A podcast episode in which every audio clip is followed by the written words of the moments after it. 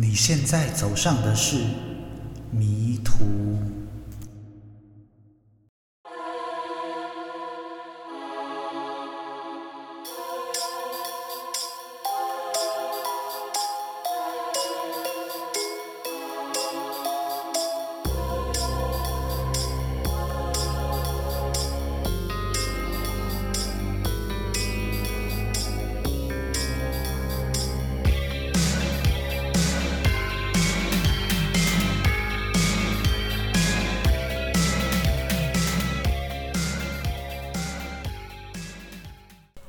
Hello，大家好，欢迎大家收听《迷途》。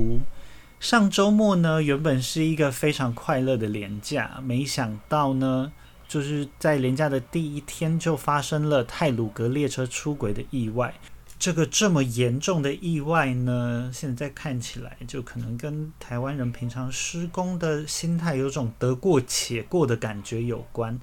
嗯，因为其实电视打开来，确实是几乎每天都可以看到大大小小的公安意外。那这一次呢，因为这个车子从斜坡上面滑落，就造成了五十人的死亡，然后上百人的受伤。那现在就希望有关单位可以妥善的处理后续事宜，然后弄清楚一些责任的归属。还家属一个公道嘛？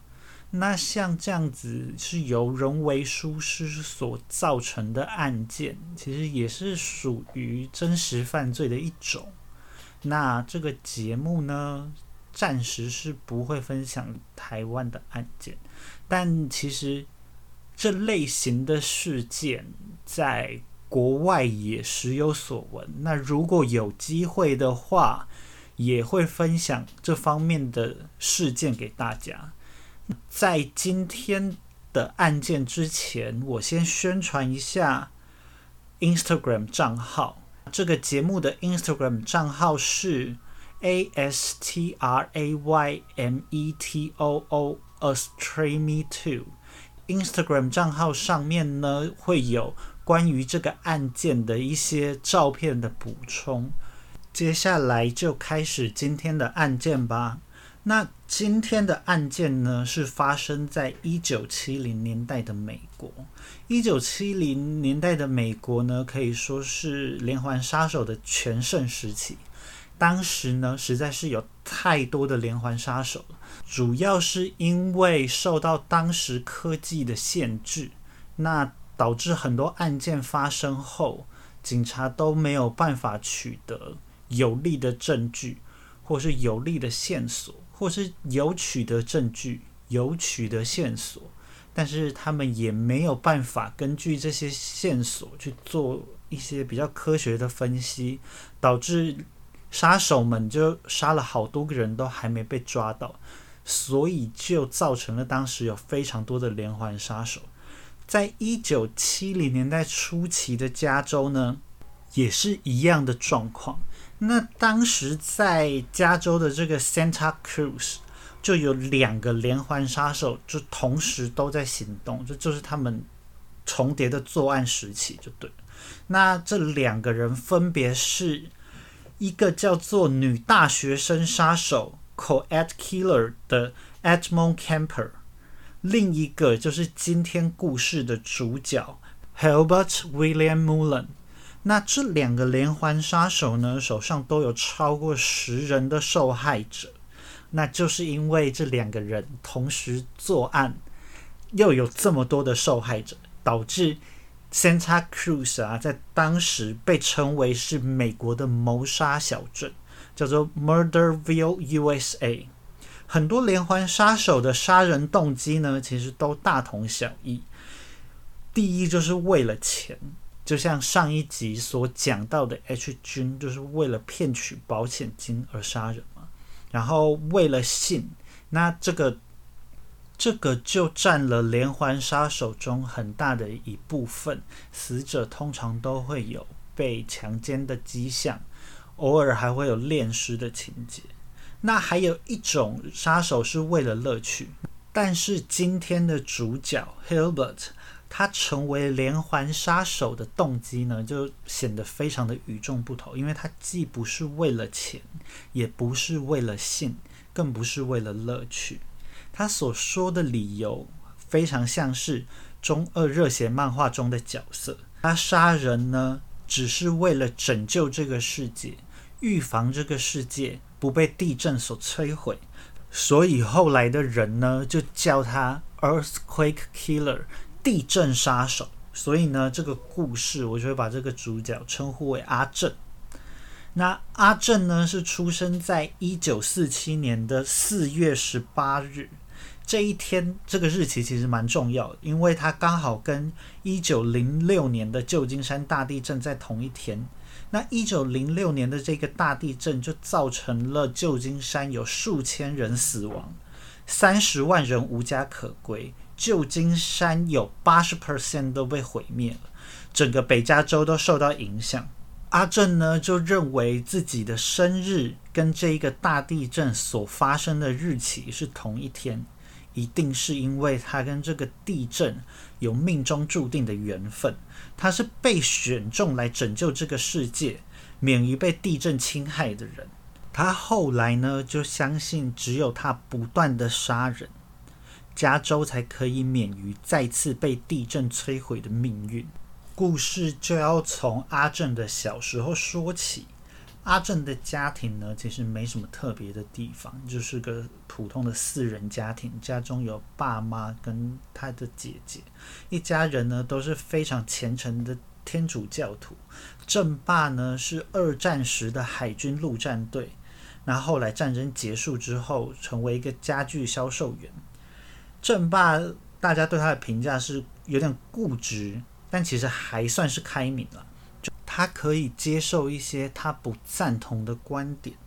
那正爸呢，平常很喜欢跟阿正讲述自己以往当兵的丰功伟业。在阿正很小的时候呢，他就教阿正怎么样使用枪。其实阿正的童年呢，并没有什么崎岖坎坷的地方，大家对他的。评语就是啊，是个彬彬有礼的人呐，在学校里面表现的又很积极阳光，而且很热衷于运动。高中的时候还在未来最有可能成功的人这样的票选之中获得第一名。他当时呢还有一个稳定交往的女友，大家都认为阿正的未来就是一片光明啊。结果没想到阿正的光明人生在高中之后。马上就结束了。接下来，阿正的人生可以说是完全的超展开。阿正高中毕业之后啊，他的其中一个好友 Dan Richardson 就在车祸中丧生了。这件事情呢，就对阿正的打击非常的大，导致阿正的行为模式完全改变。他开始沉迷于轮回转世这类型的一些东方宗教信仰。他为了纪念好友呢。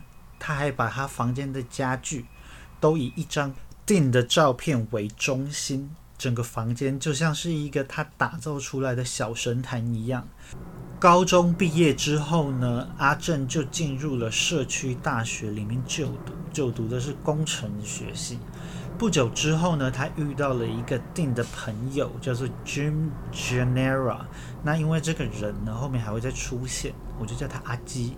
阿基呢，就给了阿正大麻烟来试试看，结果阿正就一试成主顾。除了大麻之外呢，阿正也多方尝试，尤其是 LSD 迷幻药。那因为他常常过度用药的关系，精神状态就开始变得有些不太正常。他曾经因为手上持有大麻被逮捕。他。在大家的形象中呢，就已经完全不是以往那一个阳光灿烂的阿正了。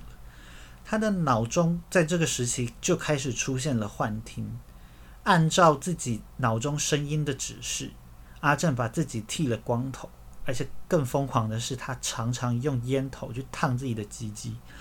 从社区大学毕业之后，阿正进入了圣荷西州立大学 （San Jose State University）。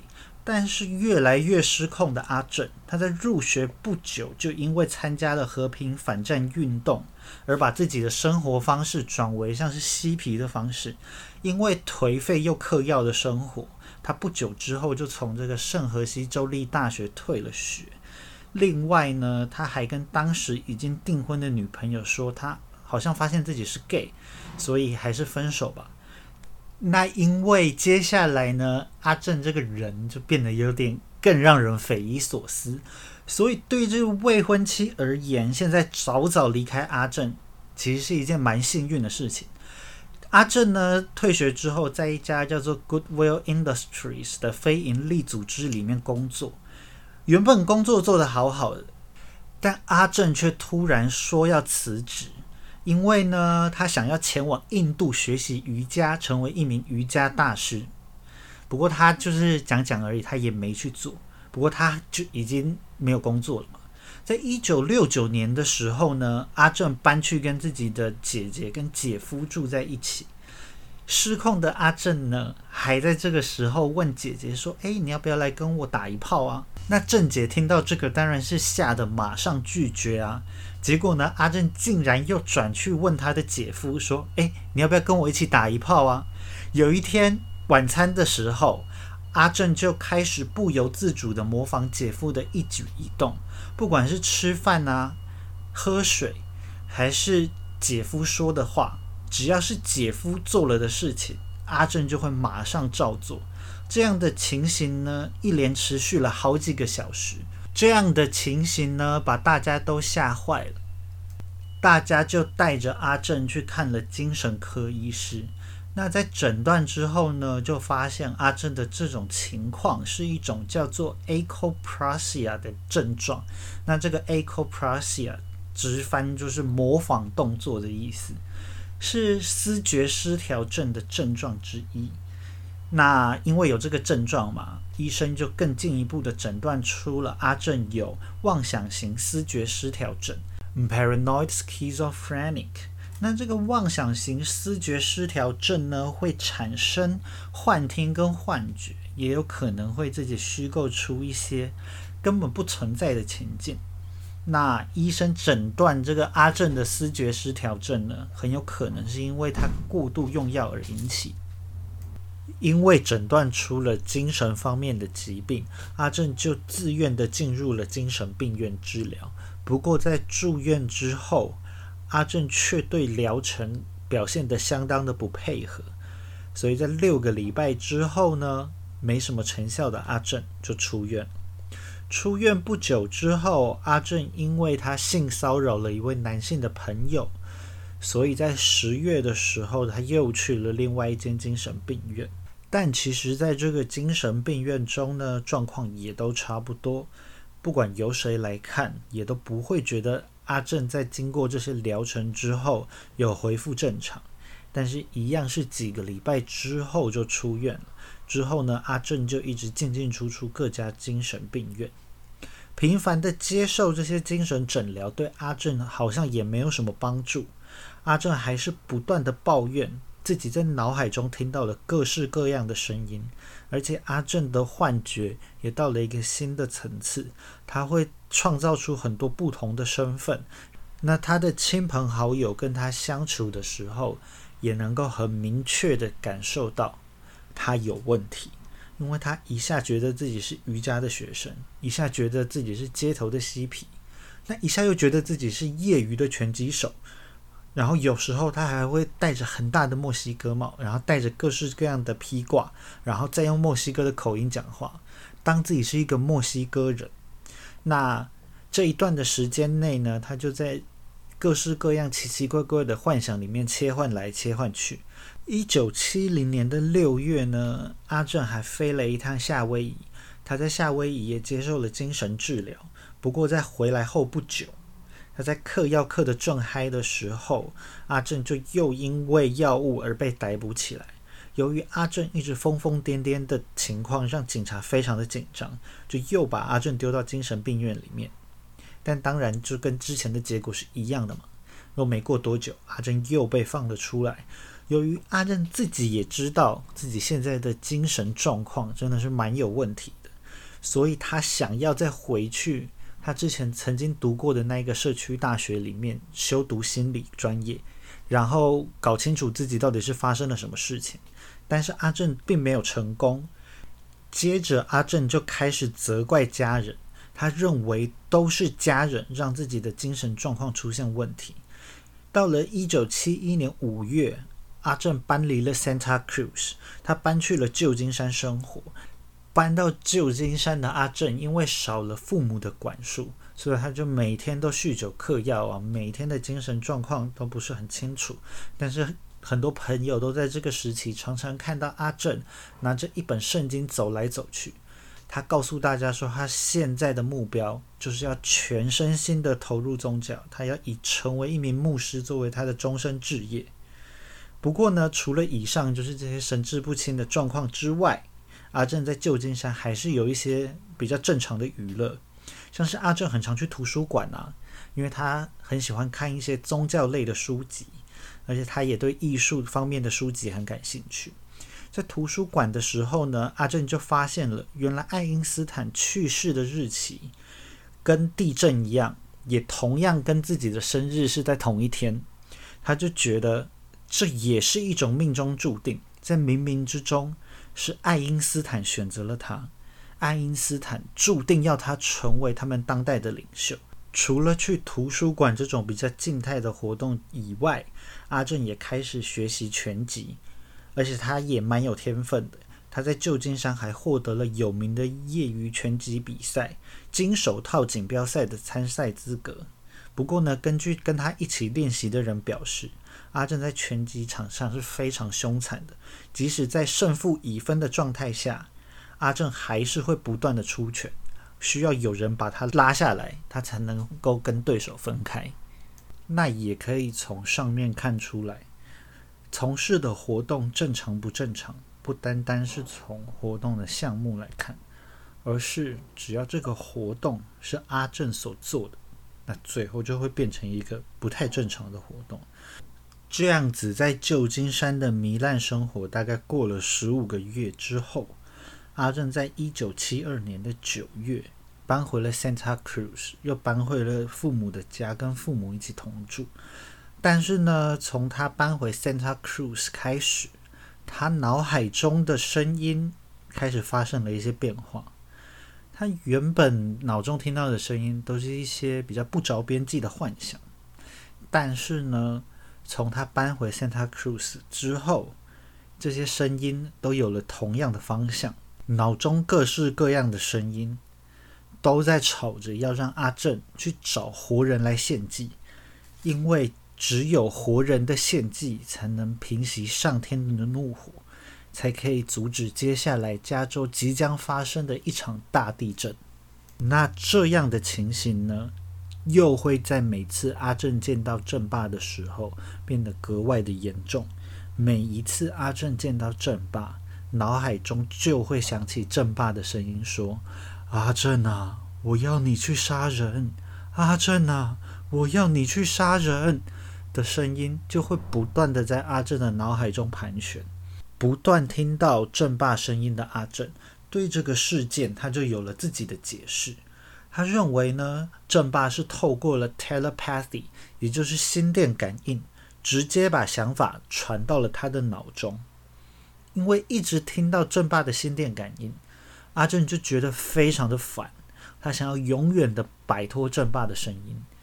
于是呢，他想到了一个方法，也就是他要达成这个声音所要他去做的事情。接下来，阿正就开始了他的杀手人生。他在短短的四个月内就杀了十三个人。第一起案件呢，是发生在一九七二年的十月十三日。阿正就先在一个通往山区的禁僻路上等待。那他看到了一个五十五岁的男子，叫做 Lawrence White，经过的时候，因为是一个很偏僻的路上嘛，周遭都没有人，他就锁定了这名男子。他先把车子停到了路边，然后他打开这个车子的引擎盖，就假装好像是车子有点问题，要吸引那一个 Lawrence White 来帮他看看那 Lawrence White 呢就好心的凑上来询问他需不需要帮忙。阿正就趁这个时候突然拿出了一个棒球棍，就朝着 Lawrence White 一阵乱打。他一直打到 Lawrence 已经完全不会动了之后才离开。他的尸体呢就被摆在原地，一直到了好几天之后，才有人经过这条路，然后发现了 Lawrence White 的尸体。一开始就有提到，阿正杀人并不是为了性，也不是为了钱，所以呢，他杀人就不会有一个特定的族群。他犯下的第二起案件呢，受害者是一名叫做 Mary Gorfoyle 的女大学生，是。因为阿正想到郑妈呢，曾经给了他一本米开朗基罗的笔记。那这个传记里面就提到啊，米开朗基罗为了要更了解人体的构造，他就去不断的解剖人类，所以米开朗基罗才能雕刻出线条远胜于其他雕刻家的雕像。那因为阿正在旧金山的日子就很沉迷于。一些艺术方面的书籍嘛，里面当然也有提到了文艺复兴时期的米开朗基罗。于是阿正就决定他的下一个目标要效法米开朗基罗的手笔。在第一起案件发生的十天后，阿正就在 Santa Cruz 的郊区载了一个要搭便车的女孩。那这个女孩呢，就是刚刚提到的 Mary。当 Mary 上车之后，阿正就往深山里面开去，到了没有人烟的地方，阿正就拿刀出来，他一口气就刺穿了 Mary 的身体，接着他还把他的内脏啊那些都挖出来，心脏也挖出来。既然要模仿米开朗基罗，解剖是不可以省略的动作嘛，于是呢，阿正就把 Mary 给分尸了。事后，阿正也因为这个案件就责怪了郑妈。认为郑妈呢拿一本米开朗基罗的传记给他看，就是要暗示他要找机会找一个目标来解剖。那解剖完之后呢，阿正就把分尸的尸块沿路丢弃在了山区，一直到了隔年二月啊，才有人发现 Mary 的尸体。由于这个 Mary 是一个二十四岁的女大学生，当 Mary 腐烂的尸体被发现的时候。警察第一个联想到的并不是阿正，而是当时专门锁定女大学生犯案的 Co-ed Killer，也就是一开始也有提到的 Edmond Camper。那犯了第二起案件，又短短没几天之后，阿正又犯下了第三起案件。在十一月二号的时候，阿正在 Los Gatos 的教堂。对神父告解他自己犯下的罪，那告解完之后，阿正就觉得自己的罪孽都消失了。阿正就在告解亭上面看到了从外面洒落进来的天光，顺着天光洒落的还有神父的声音。那这个神父的声音呢，就在阿正的脑海中不断的盘旋。他讲的是，I think it's so important that I want to volunteer to be your next sacrifice。也就是阿正认为这个是神父的心声，神父他自愿成为阿正的下一个祭品。听到这个心声，阿正就一把把六十四岁的这个神父叫做 Henry Tomei 抓住，在告解亭里面，他就一刀一刀的刺死了神父。当然呢，以上这个版本是阿正自己讲的故事。那有些人觉得另一个说法是更简单的，因为阿正把自己的罪行都讲给了神父听嘛。那阿正就怕被抓，于是他才会把神父给灭口。在杀完神父之后的阿正呢，他原本是想要加入海岸巡防队，结果因为在他心理评估这一关就没有过关，他就被刷掉了。被海岸巡防队拒绝的阿正，他又申请了美国的海军陆战队。有人说阿正是为了要取悦正霸，所以他才做出这个选择。阿正努力扮演一个正常人，结果真的让他顺利的通过了心理测试，也通过了体能测试。但是在他要正式加入队伍之前，他要签署一份文件。授权军方去查阅阿正过去的犯罪记录。不过，因为阿正过去曾经有过精神病、酗酒、吸毒多种不同的原因进入警察局的记录，所以阿正自然是不愿意签署这些文件啊。军方也就因为这个理由，最后还是拒绝了阿正。但阿正就觉得这件事情一定是在背后有阴谋论。那原本就已经精神状况不是很好的阿正，又变得更加的偏激。脑海中的声音呢也越来越多。现在呢，除了要他去杀人的声音之外，就像刚刚神父一样，他也会开始听到被害者的声音。脑海中的被害者，他会用心电感应告诉阿正说：“杀了我们吧。”为了能够更稳妥的杀人呢，阿正在十二月的时候买了一支枪，作为接下来的主要作案工具。由于阿正常常嗑药嗑得疯疯癫癫，导致正爸正妈被指指点点。不想被指指点点的正爸正妈呢，就把阿正给扫地出门。阿正觉得这一切都是当初第一次给他大麻的那个阿基，也就是一开始车祸中死掉的那个好友的朋友。那愤怒的阿正呢，就决定要除掉阿基。结果就发生了，在一九七三年一月二十五日的大屠杀。阿正在这一天呢，一口气就杀了五个人。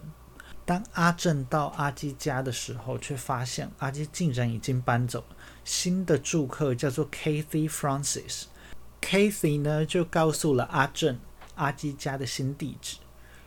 抵达阿基家，阿正马上就掏出手枪。蹦蹦两声就把阿基夫妇给毙命了。不过他之后还拿出刀子，反复的在他们身上刺来刺去，刺来刺去。杀完了阿基夫妇之后，阿正又返回到了 Kathy 家，趁着 Kathy 还在睡觉的时候，潜入了他们家中，把睡梦中的 Kathy 射杀。而且他看到 Kathy 旁边还有两个小小孩。也一人一枪就送他们上路了。这是 Casey 的两个儿子，分别就只有四岁跟九岁而已。这一天的大屠杀呢，最后在阿正的判决中扮演了很重要的角色。大家可以想一下，就这个案件呢，跟前面提到的以及接下来发生的案件有什么不同的地方呢？时间到了一九七三年的二月十日，其实距离上一次的大屠杀呢，大概也就隔了半个月的时间而已。这一天呢，阿正在一个叫做 Henry Cowell Redwood State Park 里面践行。他就遇到了四个年纪介于十五岁到十九岁的青少年。阿正发现这群青少年呢，是把他们的帐篷违规搭建在不能够露营的地方。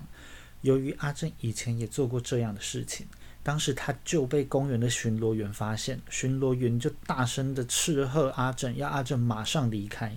当时阿正还拿出刀子跟巡逻员大吵一架。阿正事后就因为这件事情还被逮捕过。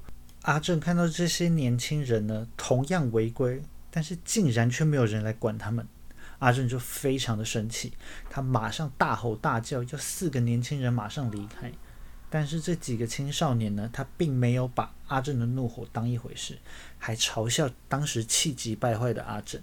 于是阿正就掏出了一把枪，嘣嘣嘣嘣嘣嘣嘣嘣。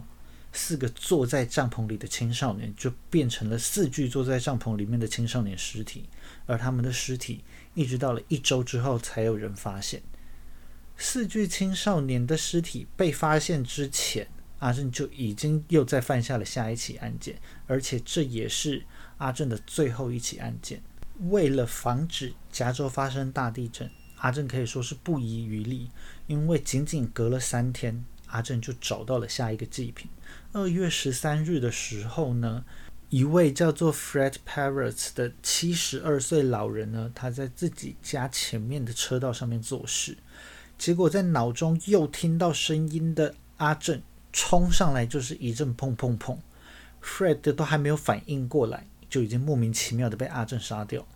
那上面讲的场景呢，其实就是阿正光天化日在大马路上面行凶，所以一切。都被 Fred 的邻居给看到，Fred 的邻居就马上报了警啊，他详细的叙述了犯案的经过，甚至阿正的车牌都被他记下来，所以阿正一下子就被捕。阿正也并没有什么抗拒，他很顺从的接受了自己被捕的命运。不过被捕之后的阿正啊，还是一直疯疯癫癫。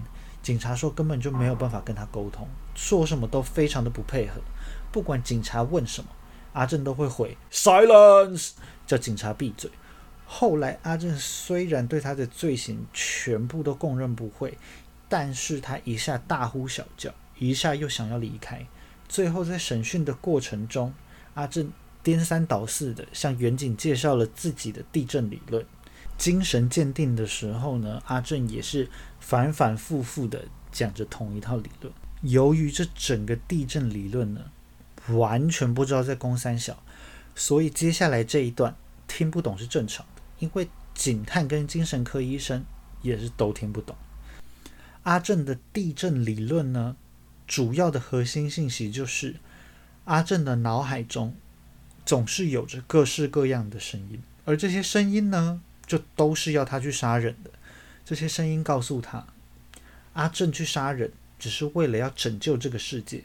如果阿正不杀人呢，加州就会遇上毁灭性的大地震。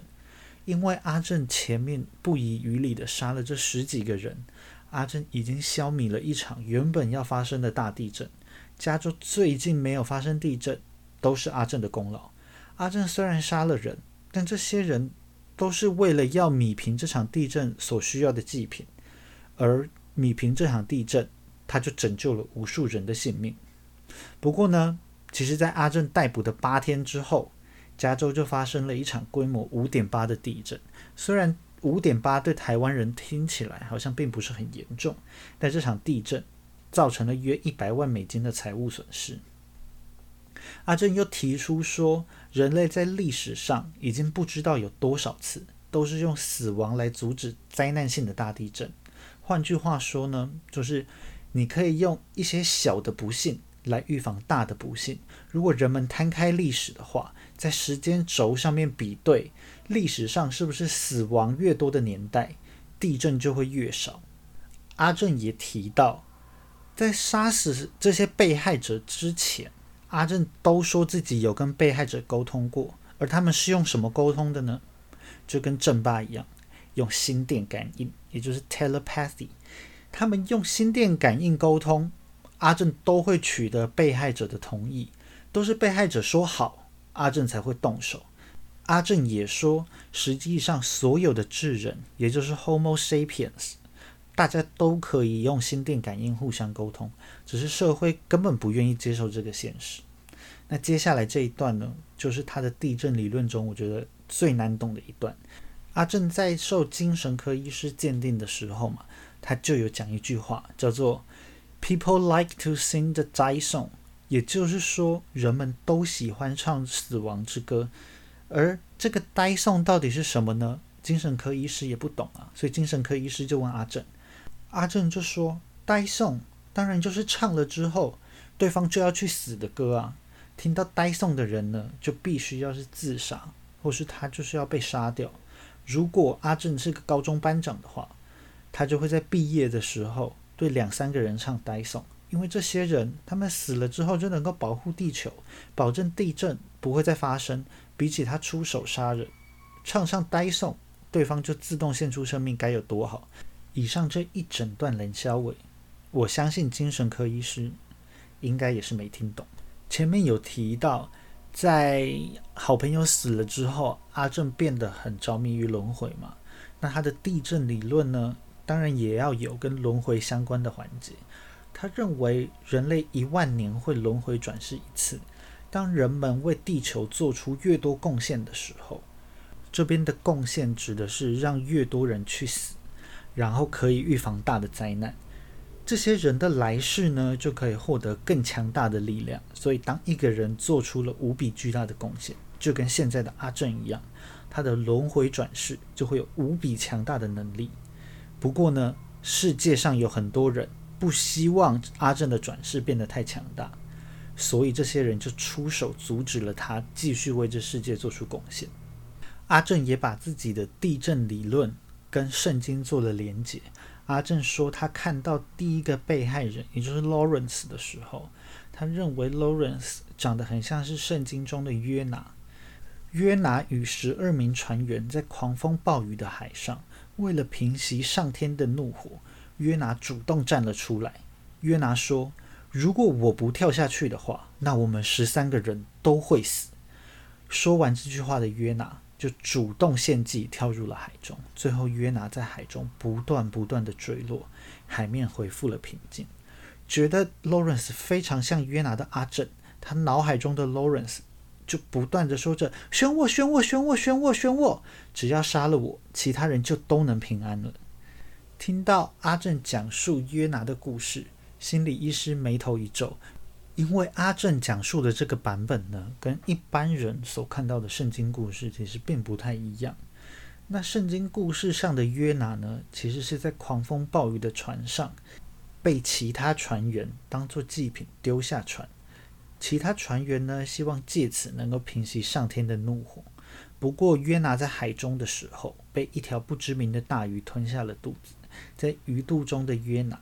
日夜对上帝祈祷，一连祈祷了三天三夜，最后大雨将约拿吐回了岸上。那一般人看到的版本呢，跟阿正所讲述的故事差的不是一点半点。因为约拿的故事根本不是什么自愿献祭的故事，而就是一起发生在海上的真实犯罪。阿正出生在虔诚的家庭，而且还曾经想要全身心的投入神职人员。他一定知道正确的圣经版本，但他最后讲出来的故事就是一个完全不一样的故事。那除了这个地震理论之外，在外界看起来非常普通的阿正一家人，在阿正的眼中也是有一个完全不一样的解读。阿正认为呢，自己最后会变成一个连环杀人犯，都是因为家人造成的。他在审讯的时候。庭审的时候，他都反复的强调家人对他造成的负面影响，一直到了现在，也就是二零二一年，阿正都还是把主要的责任责怪到阿正的家人身上。阿正认为呢，生活在阿正家中，一切都是非常充满压力的。阿正在家里面受到这些压迫，所以才让自己的精神变得不正常。最后才去杀人。不过阿正针对这些所谓的压迫所提出的观点，一般人眼中其实跟他的地震理论一样，是非常难以理解的。他认为呢，正爸正妈是以扼杀别人喜悦为乐的轮回主义者。所谓以扼杀别人喜悦为乐的轮回主义者，就是说。他们如果能在这一生消灭越多别人的快乐，他们就可以获得一个更好的来生。正爸尤其是不想要看到阿正开心，正爸会叫阿正所有的朋友都不准跟阿正一起玩。小时候的正爸呢，常常跟阿正玩拳击游戏，但在阿正的眼中看起来，阿正也认为正爸是想要虐待他，才跟他打拳击。他觉得自己的生命都受到了威胁。除了正爸之外呢，阿正也认为他们整个家族都在暗地里谋划，要如何让阿正不幸。阿正认为这些家人在小的时候，他就会故意隐藏关于所有性的资讯。全家人呢，连同自己的阿姨跟姨丈，都会刻意的无视阿正。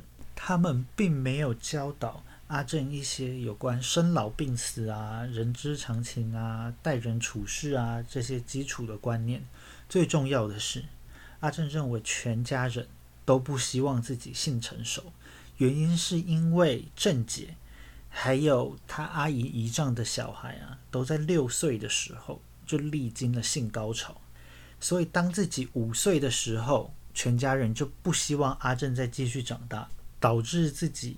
八岁的时候，开始有了同性恋的倾向，却对同性恋一无所知，因为阿正的家人从来没有告诉过他 the healthiness of bisexuality，也就是双性恋也是一件很健康的事情。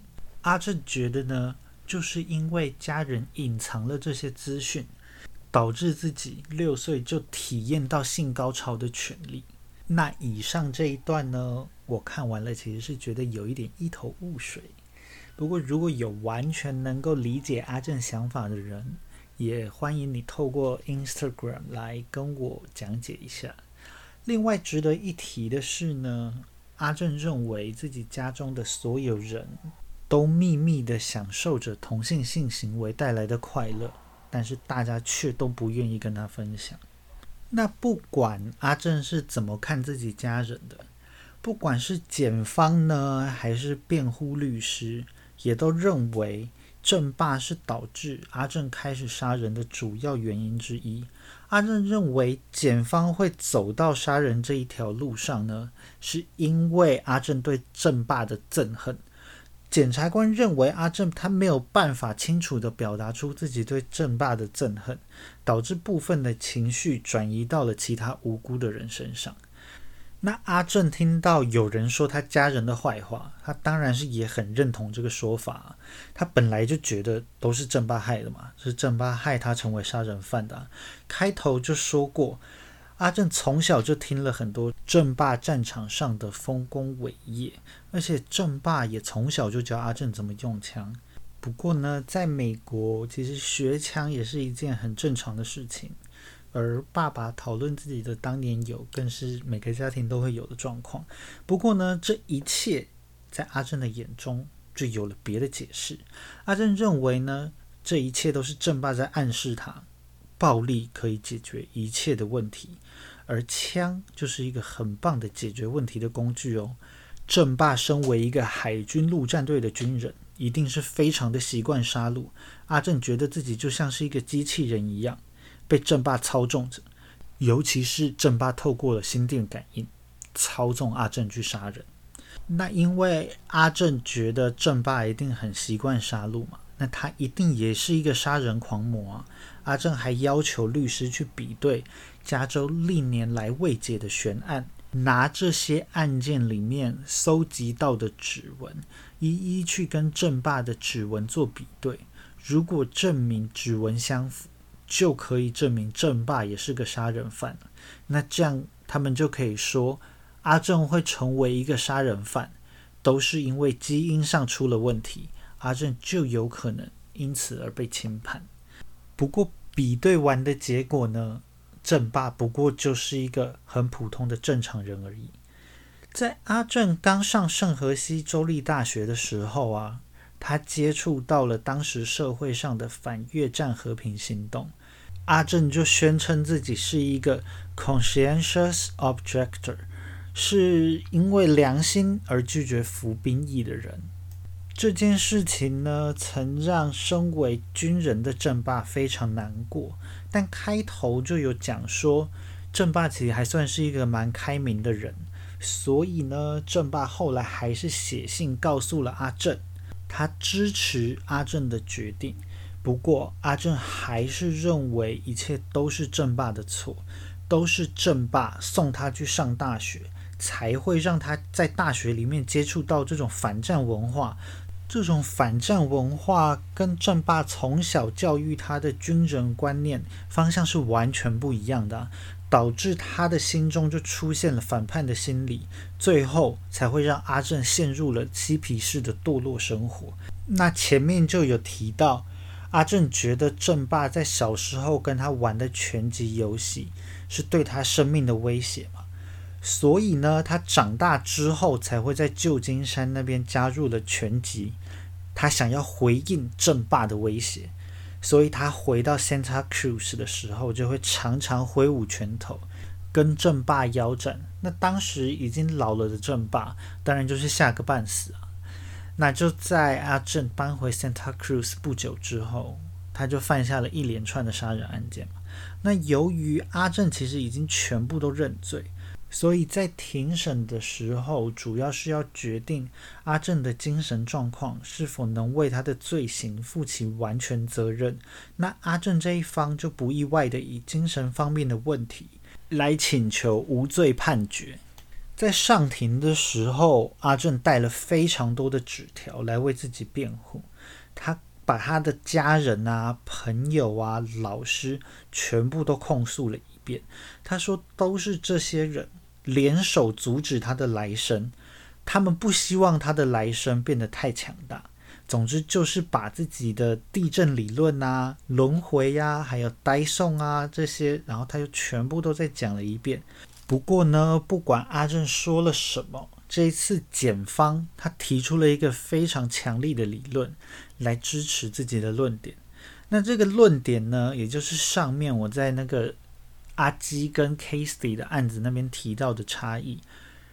检方指出，在毒贩阿基的案子里面，阿正是事先预谋，跑到阿基的家中，把阿基跟老婆都干掉。而因为已经先去了 Casey 的家，被 Casey 看到脸了嘛，所以 Casey 在日后就可能成为对自己非常不利的证人。Casey 也因此非死不可。阿正是经过非常缜密的判断，才回头把 Casey 家的三人也一起杀掉灭口。从这个事件里面就可以看出来，阿正并不是完全失去控制。所谓的听到脑海中的声音，说要他去杀人才能阻止地震发生的这个理论，完全就是 bullshit。至少呢，在 Casey 跟阿基的这个案件里面。阿正并没有失去控制，最终陪审团就因为检方提出的这个论点，认为阿正的精神状况是正常的，即使他之前有这么多的那个精神病史啊，陪审团也不为所动，就对了。在一九七三年的八月呢，法院就判决阿正要为十起的谋杀罪负责。那这十起是后面发生的十件谋杀案。一开始的三起，检方说因为证据不足而不起诉。其中呢，阿基跟 Casey 的案子被列为一级谋杀罪，因为在这起案子里面呢，阿正是经过缜密的判断所实施的预谋杀人事件。那最后，阿正就被判处了终身监禁，一直到现在，阿正都在 Moore Creek State Prison in California 里面服刑。当时有跟阿正接触的 FBI 探员 Robert Ressler，后来上节目的时候呢，他就认为阿正应该是要被判无罪的。这个小罗探员呢，他在一九七零年代的时候非常活跃，跟很多有名的连环杀手都有交手过。那如果之后还有再讲述到这一个年代的其他连环杀手，这个小罗探员也是有可能在登场的。那小罗呢，就认为阿正是真的相信他自己的那套地震理论，他是为了拯救这个世界，不得已才去杀人。不过呢，在二零零六年的时候，就有报道指出，阿正其实自己也已经不再坚持过去的那一套地震理论了。阿正认为呢，自己当时是因为思觉失调症的驱使才会去杀人，他应该要被判无罪，而导致他自己最后变成杀人犯的，其实就是他的家人，都是他的家人让他的精神变成不正常。现在的阿正呢，他就不断的对外说自己的思觉失调症已经好了。他在狱中啊，还参加了各式各样的像厨艺课程啊、园艺课程啊、木工课程啊、太极课程啊等等，过得多彩多姿。而且在二零二一年的三月的时候，他又再次申请了假释，因为判定若让阿正出狱，有可能会对社会造成极大的负担。所以仍然是驳回了阿正的假释申请，而这已经是阿正第十一次申请假释被回绝了。下一次是要到二零二八年。现在的阿正已经七十四岁了，所以他最有可能的结局呢，就是会老死在狱中。不过呢，这一切当然都是阿正活该，因为即使他真的有思觉失调症。也是因为自己吸毒吸到逃卡派克，所以才会有后来的这些事情发生呐。那这些被害者到底做错了什么？而这些被害人的家属也还要一辈子承受着失去家人的痛苦。那就希望大家喜欢今天分享的地震杀手的故事喽。大家拜拜，我们下次见。